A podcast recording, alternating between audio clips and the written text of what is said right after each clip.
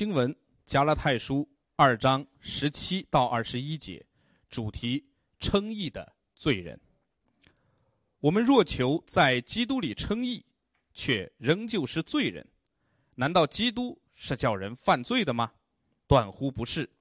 我素来我素来所拆毁的，若重新建造，这就证明自己是犯罪的人。我因律法就像律法死了，叫我可以向神活着。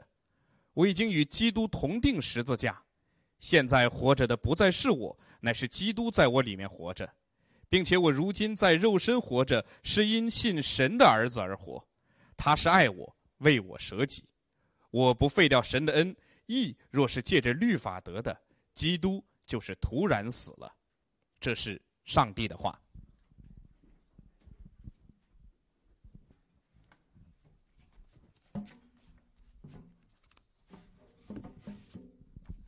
好，在座的各位城市生命的弟兄姐妹们。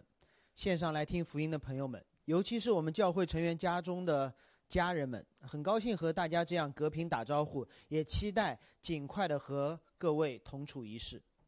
希望大家再也不需要用“你们疯了吗”这种方式来打招呼了，而是互道一声平安。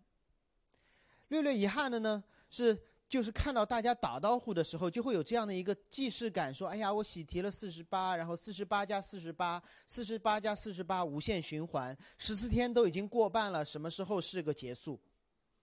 然后在这样的群里面呢，我就会很讨厌的插这么一句，就说：“哎，为什么我们小区只做了核酸，不要封呢？”然后我就被踢出了群。我看不到屏幕前的各位你们的表情，但是我可以猜到此时你们的心情就是：凭什么呀？凭什么这个人做了核酸就可以出入自由？凭什么我做了一轮、两轮、三轮、四轮、五轮了还得关在家里？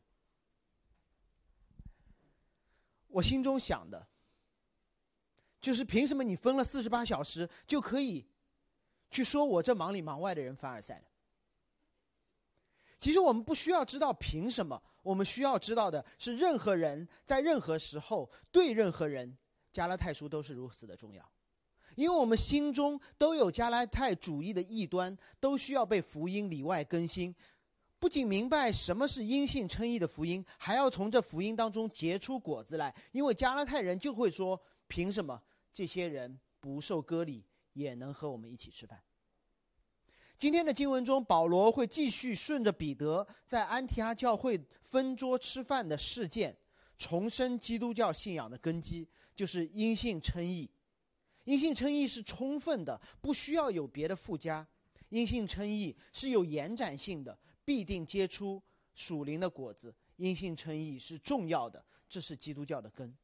这是我今天要分享的三个方面：因信称义的充分性、延展性和重要性。我们先来看因信称义的充分性。提醒各位，保罗是一位严谨的律法师。他受过最好的辩论的训练，所以有时候他的文字不容易理解的。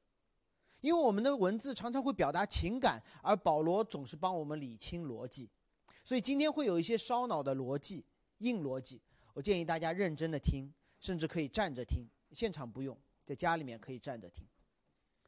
我们一起来看保罗是怎么讲因信称义的充分性的。上周经文结束于这样的论证：保罗说，人称义不是因为律法，乃是耶稣基督，因信耶稣基督。这里的我们包括了多大的范围？保罗说，所有的人，包括这些有律法的犹太人，也包括那些没有律法、生来就是罪人的外邦人。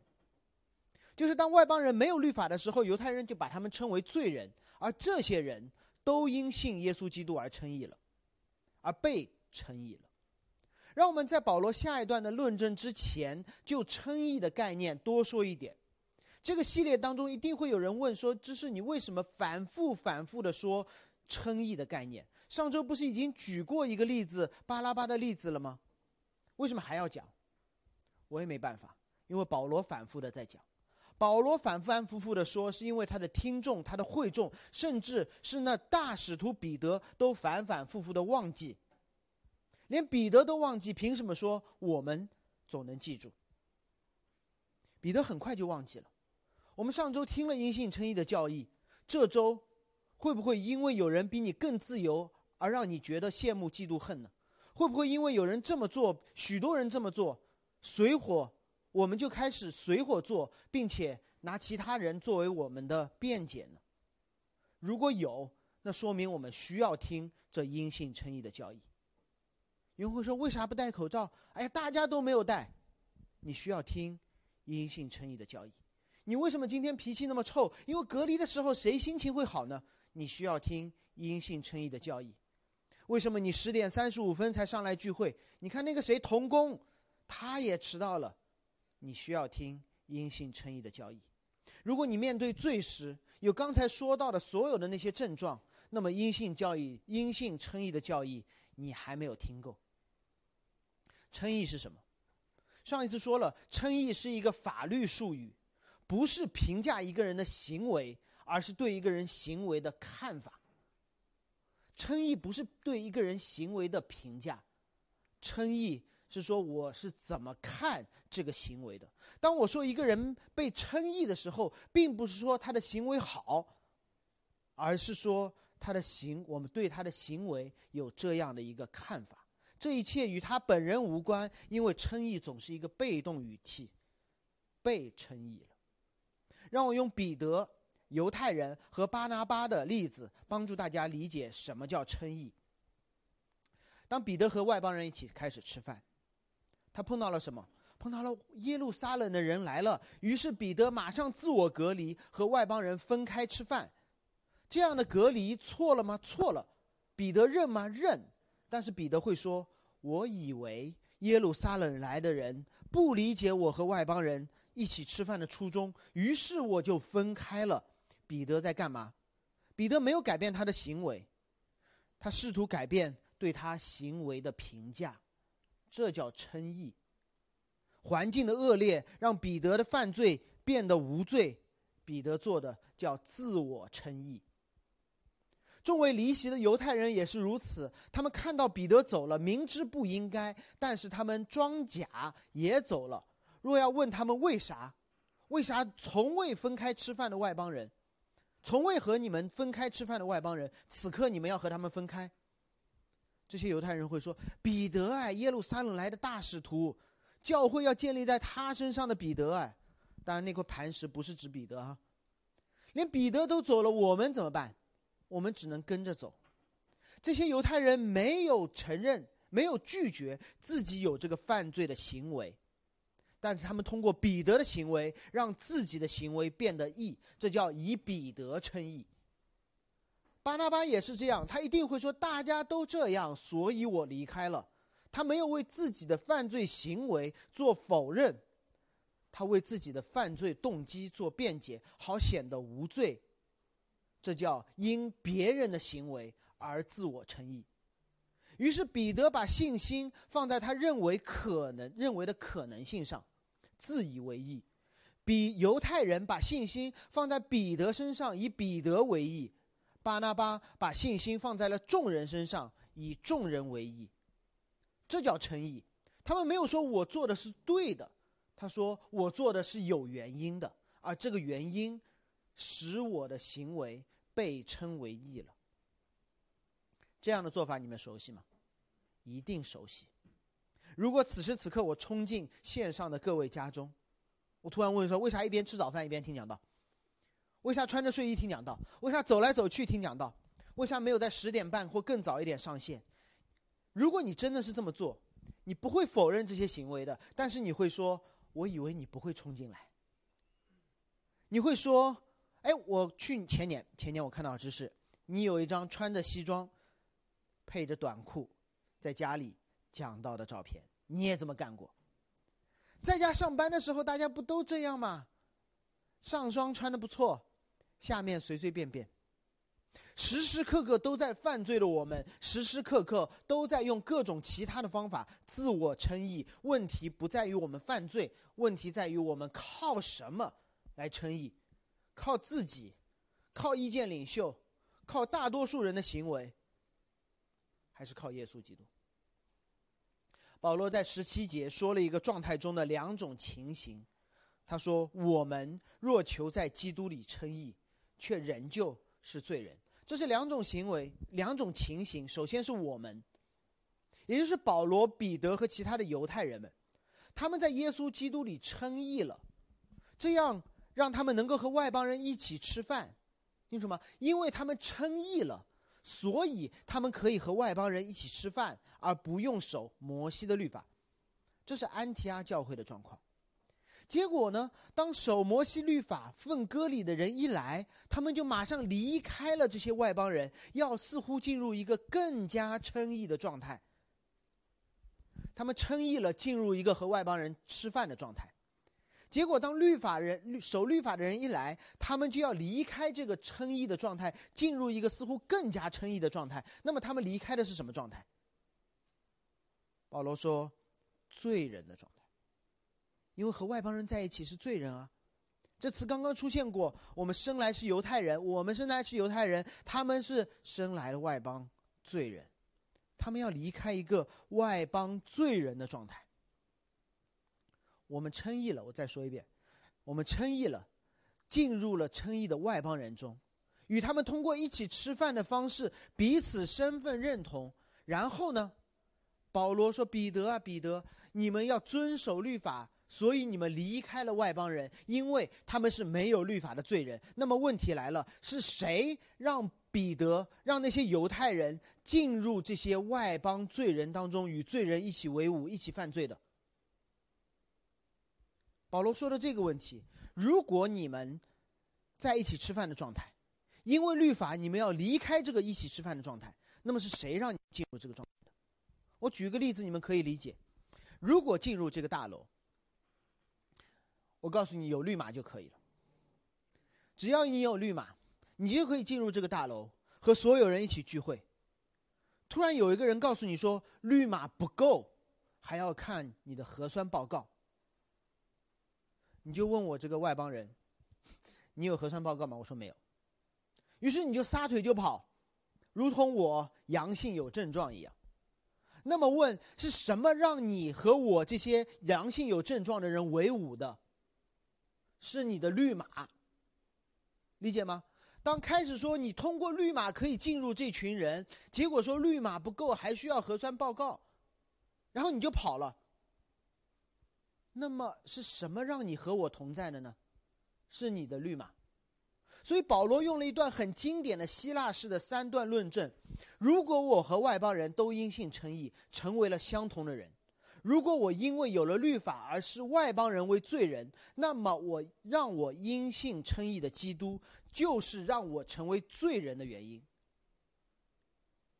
这就是保罗反问的这个结论：难道基督叫人犯罪吗？原意是：难道基督是罪的执事吗？或者说，基督是帮罪打工的吗？我还挺喜欢这个绿码的例子的。如果让我们安全的一起吃饭的。是绿码加核酸，绿码加核酸。今天中午，如果你愿意跟我们一起吃饭，绿码和核酸，我们就可以一起吃饭。那么，唯独靠绿码这个命题，不仅是一个不完整的命题，而且是一个有害的命题，因为它会让你和你不应该的人一起吃饭了。所以，如果你认为因信称义是相信耶稣，并且依靠律法。那么，唯独相信耶稣就可以称义，这个命题不仅不完整，而且诱人犯罪，是吗？保罗说：“断乎不是。”保罗说：“断乎不是。”如果你相信因信称义，同时还认为彼得做的事情也需要关注一下，大家做的事也需要关注一下，环境因素也需要关注一下，别的牧师讲的也蛮有道理的，教会传统不可缺少。我不是反对这些，但如果这些东西在因信称义的教义上面增加了东西，那么它本质上是在说耶稣基督你因信称义的教义不仅不完整，而且有害。他不是在补充那个因信称义的教义，而是在否认耶稣基督唯独因信称义的教义。所以，当我碰到一些给我传另外一个福音的人，他会告诉我，耶稣基督教挺好的，但如何如何就可以锦上添花了。基督教挺好的，佛教也更加的包容，道教更加的实际。紫微斗数可以让你的生活更美好。你可以告诉他，如果你真的了解基督教，因信称义的教义是充分的，那么你是在用佛教、用道教、用占星术的理论告诉我，耶稣一直在害我，知道吗？如果有人告诉你你的信仰挺好的，但需要增加一些东西，你再告诉他说，你的意思是说耶稣一直在害我吗？耶稣一直在告诉我说，有这个就够了。他不是在帮我，耶稣在害我。一个被教内教外公认的义人、好人、无辜上十字架的人，你告诉我不够，你的意思是说他一直在害我。如果耶稣基督是罪的奴仆，那么保罗说：“我素来拆毁的，若重新建造，这就证明自己是犯罪的人。”十八节。保罗不仅通过三段式的论证，逼着大家思考：耶稣到底来救我们的，还是来害我们的？没有中间选项。耶稣要么是救我们的，要么是害我们的。所以面对耶稣，你要么跟随他，要么杀死他，没有中间选项的。保罗还把矛头指向了自己。保罗说：“如果你们说的是对的，那么我就一边在传阴性称义的教义，一边在告诉大家遵守律法，帮助你更加的义。”我保罗不是来救你的，保罗是一个罪人。保罗在犯罪，保罗在害你们。如果保罗先传一个不靠律法的福音，然后再传一个靠律法继续得救的福音，保罗是在解决问题，还是在制造问题？保罗在制造问题。保罗让人觉得我们的得救不稳。我们的得救不仅要放在耶稣身上，还得放在我们自己身上。一个脚踩在磐石上，一个脚踩在沙土上，本质上叫踩在沙土上。马丁路德在这里说：“难道保罗在用一个耶稣基督恩典的福音，把人骗进靠摩西律法才能得救的领域吗？若是如此，耶稣的福音就是不完全的，摩西的律法才是完全的。”这就好像你听了一个免费讲座，然后让你买单上课，那些之前买单上课的犹太人，当然不爽了。保罗是让人信耶稣得救，还是让人信耶稣得救，并且继续靠保罗来得救？因为保罗不断的在变化，让人觉得信心到底放在谁身上？若是后者。保罗自证自己是犯罪的人，何况福音不断是不断的拆毁不属于神的东西，而不是增加神缺少的东西。神不会缺的。福音是不断的拆掉那些我们加在神身上的东西，神从来不缺什么。律法真的让人称义而得救吗？律法真的可以让我们守住了就可以得救吗？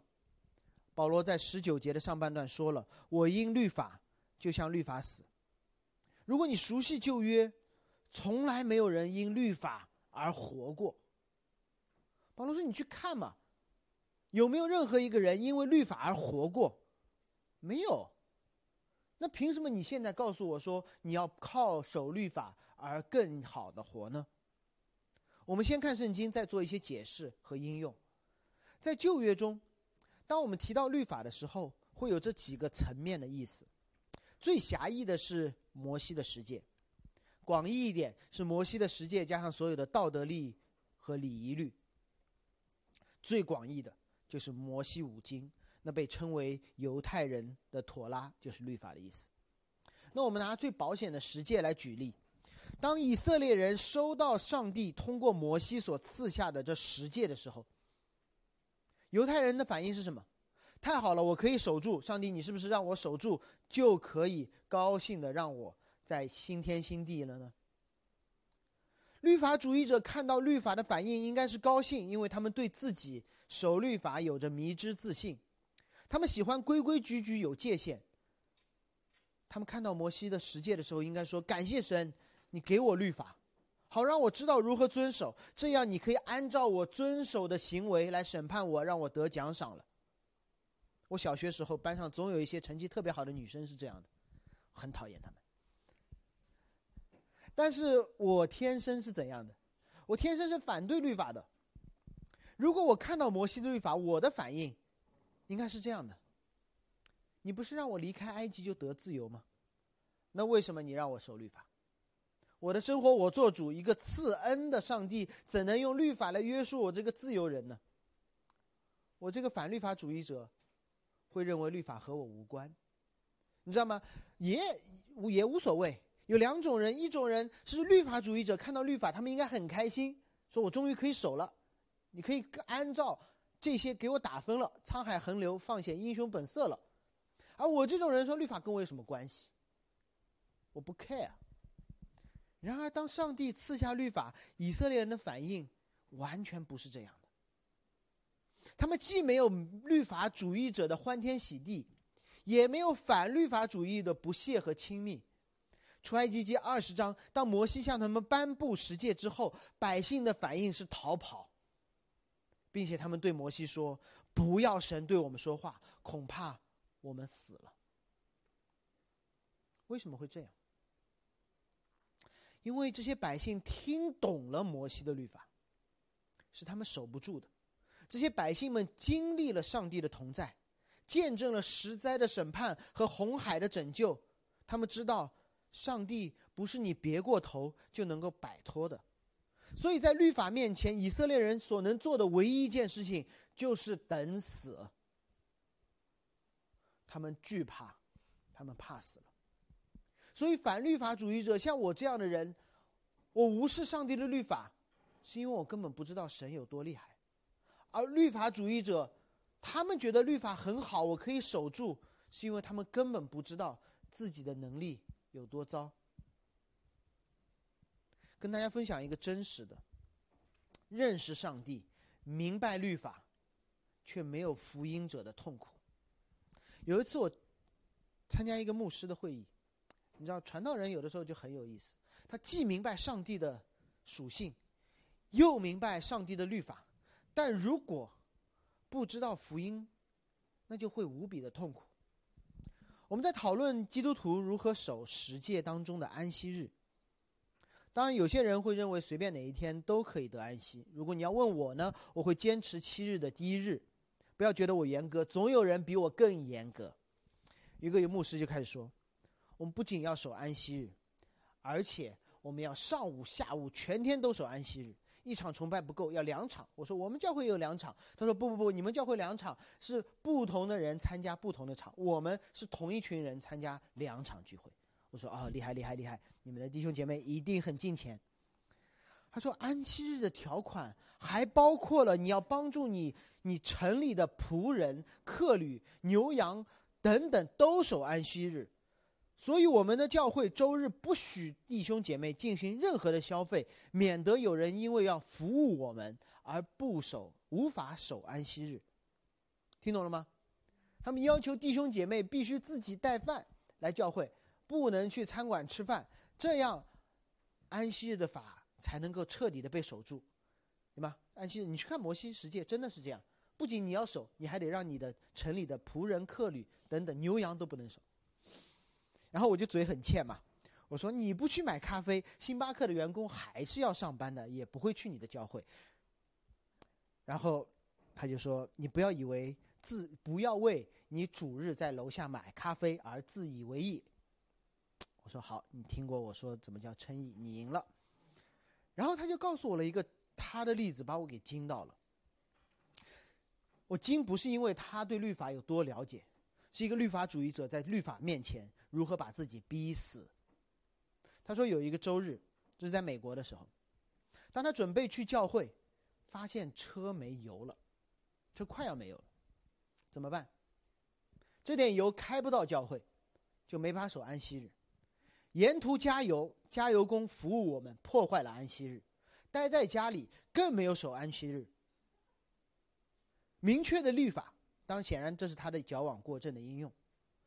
明确的律法让这位喜爱律法的传道人知道上帝全知全能的传道人痛苦不已。机智如我觉得对他来说都无解了，对吧？开不到教会，守不了安息日，路上加油没有守安息日，待在家里也没有守安息日。结果他居然告诉我，他心生一计，出门的时候往教会的反方向开出了一段，开到了隔壁城里加油。安息日是不让你在你所寄居，不让你城里寄居的客旅什么工都不可做。结果他让隔壁城里的人开始做工。我说你为什么这样？他倒也诚实，他说这样我教会的弟兄姐妹就不会看到我加油了。这是真事，你们不要笑。当这位牧者把这个故事分享给大家的时候，在座的人里面居然随火张甲，说：“哇，我从来没想过安息日可以守成这样，这么棒！”毫不觉得他们不仅违反了安息日条例，还撒谎，还把带还把自己带入了与弟兄姐妹相隔的惧怕和死亡之中。很遗憾，我当时也随火陪笑，只是后来再也没有去那个局。这就是当人面对律法，经历死亡。某种意义上，他自己社死了，因为他再也不敢那一天，他不敢和弟兄姐妹们聊天，因为万一有人问他说你怎么来的，他怎么回答？又不能撒谎，又不能假装不说，又不能怎么办呢？他就赶紧聚会完以后，埋埋着头开上车回家就是了。这叫社死，这叫面对律法，你死了。所以保罗不仅写下了这故事的上半部分，还写下了下半部分。因为向律法死了，就可以向神活。面对律法，我们怎么办？没办法，只能死。而福音不是让你面对律法努力不死，福音不是让你面对律法绝望而死，福音让你知道，律法带来的死亡不是终结，而有后面的复活。这是我要说的第二点，阴性称义的延展性。死亡不是终结，死亡是与神同行的开始。当我们问及自己福音是什么的时候，我们会想到马槽的婴孩，上帝的儿子进入我们中间；我们会想到十字架，耶稣基督为我们的罪死了，我们和耶稣同钉十字架。但这不是结束。中国家庭教会很喜欢高举十字架，但十字架不要停在十字架。如果福音只停在十字架，那我们，我们就是和耶稣一起被钉死，洗礼就是浸下去起不来。福音的高潮不在十字架，福音的高潮在耶稣的复活。这不是我说的，这是路加说的。当耶稣去耶路撒冷的时候，路加的记载是主耶稣升天的日子近了，不是他上十字架的日子近了。这也是保罗说的。当保罗每一次提及福音的时候，从来没有停在十字架，而是终结于复活。格林多前书十五章，保罗说：“基督死了，复活了，照样众人也要复活。”传福音传的是复活的福音，而不要仅仅停留在十字架。十字架空了，十字架空了。格林多后书四章，保罗说：“叫我们同耶稣一起复活。”这是福音，以弗所书二章叫我们与基督一起复活，这是福音。哥罗西书一章，耶稣基督从死里首先复活，我们也要跟着他一起复活。罗马书六章，我若在耶稣死的形状上与他联合，我也要在复活的形状上与他联合。加拉太书在这里没有停在律法面前的死亡，而开启了一个全新的篇章。因律法就像律法死了，叫我。可以向神活着，律法带来了死亡，于是我们可以因复活而向神活着。如果全能、全知、全在的上帝有一套我们罪人不可能遵守的律法，你怎样才能摆脱律法的审判呢？你又不能改变律法，怎么办？你只能以死亡来逃离。你所守不住的律法，你死了，律法就无法辖制你了，律法就不能审判你了。律法有一个功效，不是我不要，我不是在说加尔文所说的律法的三重功效，所有的法律都有功效，就是审判罪人。同时，所有的法律还有一个功效，就是让罪人不要被过度审判。如果我违章停车，按照法律，警察应该罚我二百块。这意味着什么？我必须付二百块，而且呢，这警察不能罚我四百。这是律法。所以，律法避免罪人成为法外狂徒，律法也避免罪人被过度执法。那么，在上帝面律法面前，面对上帝的律法，人人都有一死，但人人只有一死。我再说一遍，在神的律法面前，人人都有一死，但人人只有一死。当我们与耶稣基督一同钉十字架的时候，我受审判了吗？受了。我们过去、现在、将来的罪，都一起和耶稣被钉在十字架上了。那么此时此刻，我还需要受第二次的审判吗？不需要了。这叫一罪不二罚原则。如果你的罪已经和耶稣一起在十字架上受了审判，那么你就不会因为你的罪而第二次受审判。所以，当我们和耶稣一起复活的时候，我们就不再向律法活了。律法不再对我们拥有审判权了，因为我已经死过一次了。今天上上帝律法还能审判我吗？我会说不是了，因为你已经审判过我一次了。现在的我不再是我了。先讲过一个前苏联的笑话，帮你们理解什么叫上帝不能再审判我了。有一天，有一个英国人、一个法国人、一个苏联人在谈论世界上什么是最幸福的事。英国人说，最幸福的事就是冬天晚上回家，穿着羊毛裤坐在壁炉前。我也不知道为什么，他们觉得这个很幸福。英国人吧。所以法国人说，你们英国人就是古板。最幸福的事就是和一个金发女郎在地中海度假，然后好合好散。然后苏联人说，最幸福的事就是半夜秘密警察抄我家的门，然后说伊万你被捕了。我对他说：“你弄错了，伊万在隔壁。知道吗？一基督徒最幸福的事，就是遇到公义的上帝，把我们的罪状一一数算的时候，我们的罪行、我们的罪性，完全呈在审判台前，我们无法狡辩，无法解释，我们自以为意。”也是增加一次自己的犯罪，而公义的上帝说：“何之是你被判有罪，只有死亡才能让你离开律法的权柄。”这时，我的辩护律师就是耶稣基督，他对那位审判者说：“这个何之是已经和我死过一次了，就是在哥哥他山上的十字架。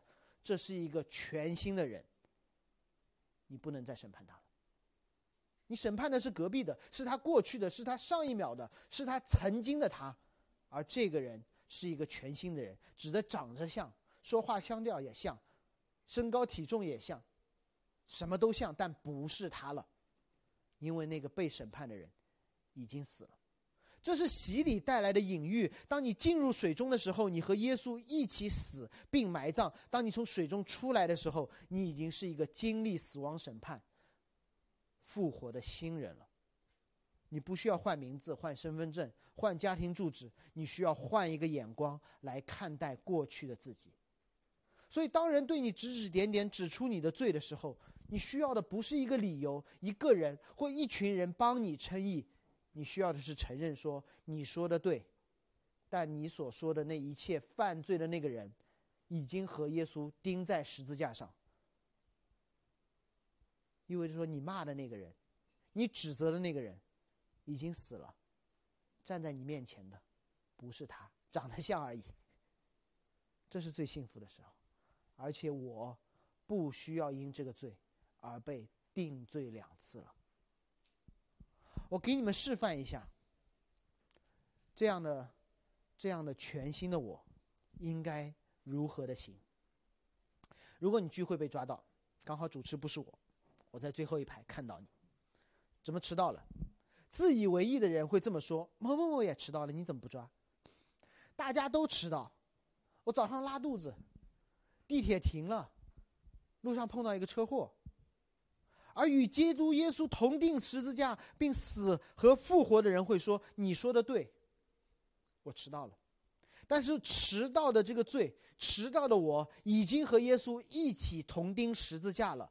悔改不让我成为一个艺人，悔改是提醒我已经是一个艺人了。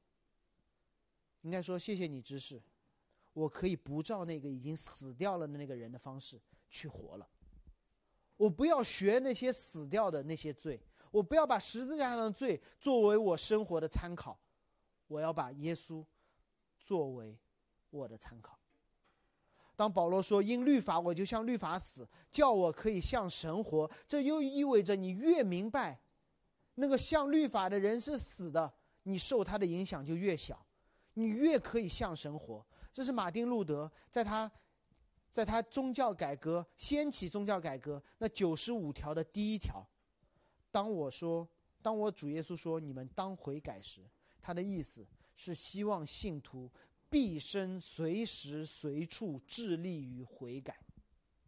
悔改不是一条新的律法，悔改帮助我们明白我们的罪已经因为律法而受审判，我们的罪已经被赦免，我们已经不受那罪的辖制，我们可以按照一个全新的应该的标准而活。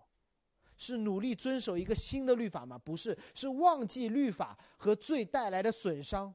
因为我已经痊愈了。可能有人知道我曾经左脚粉碎性骨折过，粉碎性骨折过，然后我全部好了以后，我跟医生说我要如何开始恢复我的训练。医生说把自己当做一个正常人，忘记你曾经受过伤，因为你的脚从医学上来看已经痊愈了。然后每次我想到我曾经受过伤，我曾经是一个残疾人。的时候，我跑步的时候就慢慢的往右边侧，结果我的右脚反而受伤了。我本来伤的是左脚，左脚好了，但我天天想着左脚是坏过的，于是我就往右边侧，结果右边受伤了。什么叫新造的人？新造的人就是旧事已过，都变成新的了。我的医生反复提醒我，你把自己当一个正常人，记得过去躺在床上病歪歪的，腿上打石膏的，脚上有一条疤的。不要看那条疤，提醒你腿断过，忘记这件事。按照一个正常人的方式，按照你没有断腿之前的方式去跑步，听上去容易，做起来难吗？难，因为我们总是更加关注自己的行为，关注自己的历史，关注身边人，而不是关注神。所以保罗继续说：“我已经与基督同钉十字架，现在活着的不再是我。”乃是基督在我里面活着。当我们关注我们的能力的时候，就不是基督在我们里面活着。前阵有一个弟兄告诉我做基督徒的感受，他说：“哎，神恩浩大，救我出死入生。但是我觉得我成为基督徒之后就很紧张，好像神说你活了，现在给你一碗水，你端平。但他端的时候就非常紧张，害怕洒了。”辜负了神救赎之恩，这样的情感我可以理解，这样的神学我彻底的否定，因为这是加拉太主义的神学，因为加拉太人就是这么认为的，因信称义，但是我需要靠自己的努力才能守全律法，一旦出错，就惨了。保罗在提醒加拉太人，保罗在提醒这个弟兄或和这个弟兄一样的我们，现在活着的不再是我。乃是基督在我里面活着，这是什么意思？端水的比喻告诉我们：你不是端水的那一双手，那双端不平的手已经死了，你现在是一个手套。耶稣是那双又稳又温柔的手，在你里面，唯一你要做的就是他做什么，你做什么。不要觉得你可以做任何的事情，一个手套端不住的，一个手套只有当里面有手的时候，有一个又稳又温柔的手的时候，你才能够端住那一瓶水。我们耶稣如何守律法，我们如何守律法；耶稣如何祷告，我们如何祷告。耶稣不是救你一次就收工，耶稣始终与你我同行。离开后，他让另外一位保会师圣灵与我们同行。容易吗？我们应相信那个无法遵守律法的自己，所以我们觉得律法是难守的，好难。但如果我们相信那位守得住律法的耶稣呢？我告诉你是容易的，不是难，是不愿意。生命记三十章十一节说：“我今日所吩咐你们的诫命，不是你们难行的，也不是离你们远的，不是在天上使你说谁替我从天上取下来，使我听见可以遵守呢？也不是在海外使你们说谁替我取过海过海取了来，使我听见可以遵守呢？摩西说：“这话离你们甚近，就在你们口中，在你们心里，使你可以遵行。”我们之所以觉得律法很难守，是觉得离耶稣离我们很远。摩西说：“这话离你很近。”耶稣说：“另外一位保惠师与你同在，同在到一个什么地步？如同 GPS，当当我们上车。”要开车来教会，或者来开车去一个不不知道的地方，我只要把手机点上目的地，然后他就会告诉我规划了一条路线，然后照着行就好了。容易吗？容易。为什么容易？因为我相信我的手机，相信那个高德地图或什么地图。他说前方左转，我就左转；前方右转，我就右转。为什么觉得难？就是我觉得我我好像觉得自己对路况的判断比他更更稳更准，这时候我就觉得好难，听他的听我的。你知道耶稣基督美到一个什么地步？他说：“我就在你口中，就在你身里，和你同行。”就是每一次，你就说明明这条路前面是很空的，为什么他告诉我要走另外一条路？于是我偏偏爱走自己的。于是那个 GPS 说重新规划路线。然后我又走自己的，GPS 说重新规划路线。每一次我们犯罪，耶稣说没问题，你可以回到我这里来，悔改，这叫悔改。悔改就是好吧，你说的对，我顺着你重新规划的路路线走。我们出的错越多，悔改越多，我们越容易，因为我只要听他的就好了。我们宁愿相信自己对路况的掌握好，我们自己的经验丰富，这叫自以为意。但只要我们相信神为我们预备的是最好的，那他的律法守起来是容易的。嫁娶在主里的律法守起来容易吗？只要你知道谁让你称义，就变得容易了。那个放弃一切荣华，不愿跪拜撒旦，单单要迎娶教会的那位基督，你相信他，你就知道这个律法守起来是容易的。但如果你天天只看着身边的环境，你去相信说啊，教会里面弟兄少、质量低的那个传说，会去相信某某某找了一个飞机都过了也很好的故事，或者是某某某名目说可以的那个传言，如果你用那些东西使自己称义，你就难了。但我想告诉各位，你们嫁娶在主里的。已经嫁娶在主里的，也不要觉得自己是遵守了，就觉得我不再说你们。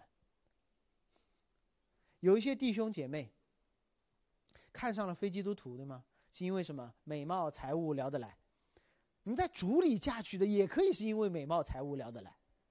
你们一样可以因为看过看重这些，超过了上帝的律法。刚巧对面那个人是个基督徒，在基督里的。婚姻一样可以是犯罪，甚至是阳性无症状的。我们守不住律法，是因为我们不愿意，不愿意远离那个已经死掉的自己，我们不愿意相信耶稣付了多大的代价。如果你越知道耶稣付了多大的代价，你就会甘心乐意的去行律法。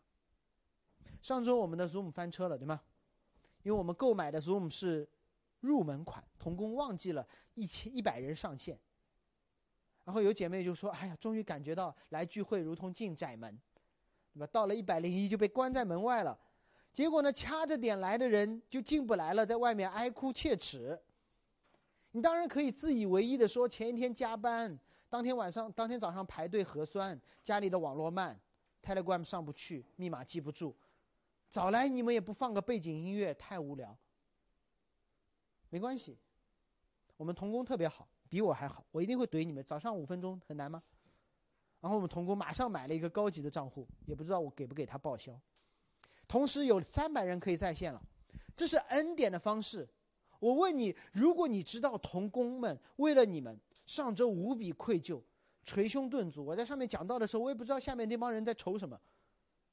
然后他们之后做了很多额外的工作，你会不会因为他们的这些努力，而早一点、准时一点来上线呢？如果你知道额外增加这两百个名额需要花一点钱，会不会让你更加积极努力的来参加聚会呢？如果我告诉你，实际不是，增加两百个名额需要花一百万，钱已经付了，你会不会愿意邀请多一点的人一起来上线呢？如果这样的一个代价难到一个地步，苏姆说。苏姆那个公司说需要一个活人来献祭，才让你们继续使用这个服务。结果我不肯川哥英勇就义了，会不会让你们在座的各位珍惜此刻敬拜的机会？还会让你们邀请更多的朋友来参加这个来之不易的聚会呢？早起聚会对你而言，就不会是律法的压力，而是恩典的推动。你认识到这恩典有多大，别人为你付出了多大的代价，你守律法的动机就会有多大。所以保罗会说：“因信神的儿子而活，他是爱我，为我舍己。越默想十字架，我们越能够经历复活，在经历复活的时候，为主而活。”最后，保罗补了一句：“我不废掉律法，不废掉神的恩。”义若是借着律法得的，基督就是突然死了。二十一节是用来强调因信称义这个教义的重要性的。它不是众多普通教义中的一个，这是基督教的根。我们总会觉得教会看着不错，人数增加显著，项施工项目也不多，也越越越来越多。我能做什么吗？有人会跑过来说：“这是我能做什么吗？”但如果你真的来问过我，我通常会说：你先听福音是什么？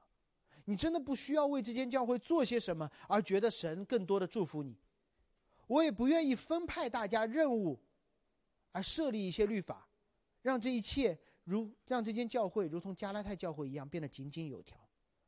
我希望也是保罗所希望的，教会总能够随时随地回到福音之上，因为我们一旦增加了一条律法，哪怕只有一条，基督就白白死了。让我借保罗的这句话来提醒各位：唯独因信称义的教义不是基督信仰的一部分，是基督信仰的根。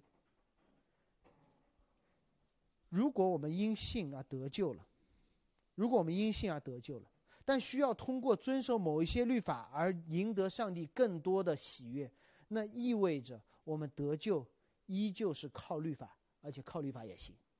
那就意味着在基督以外。还有一条拯救之路，只要人有一点点通过自己行为就可以得救的可能性，上帝就不需要派他的儿子来拯救世人了。如果我们可以通过通过遵守律法来取悦上帝，那这位上帝是不值得被取悦的，因为他居然有一个别的方法在不使用，而愿意让人杀死他的儿子。神学家提摩太·乔治说：“如果我们在十字架上加上了遵守律法的善行，那我们就是在嘲弄耶稣的死，和那些向他吐唾沫的兵丁，羞辱他的强调，喊着从十字架上下来的暴民，彻底的无益。”有人问早期教父特土良：“我怎么知道我相信了因信称义的教义？”特土良回答说：“若你把因信称义的教义总是挂在嘴上，甚至若你能够背罗马书，这都不意味着你明白什么是因信称义。你甚至可能把因信称义当做多一条的律法，成为审判别人的律法师。但只有当他每天都在为自己的罪悔改，都因都喜乐的遵守律法，越来越像基督，我想这人。”是信了的，所以我们是罪人，我们还是也是义人。保罗不是让我们看到身边人的罪，觉得他们不义；保罗让我们看到自己身上的罪得赦免，而被称为义，更有耶稣的样子，彼此接纳。你信不信？如果我们此刻看到彼此在天国中的样子，此刻的我们看到彼此将来在神眼中的样子，彻底无罪的样子，我们不仅会彼此接纳，我们甚至会敬拜对方，因为对方的身上反映出上帝的形象。那我们就可以照着将来的样子，此刻的身份来看待自己，看待彼此，彼此的接纳。我们一起祷告。主，我们感谢你，你看我们是罪人，你看我们是艺人，你涂抹我们的罪，让我们为你而活。主也，请你帮助我们，在认罪的时候，我们不做解释，不在后面加一个但是，我们只做改变。不看彼此的罪，照你行在我们身上的方式付代价，为彼此遮盖罪，让这间教会成为一个反映你样子合一的群体。主也求你让聚会的禁令快快结束，巴不得我们聚在一处，行右手相交之礼，一同敬拜你。奉耶稣基督名祷告，阿门。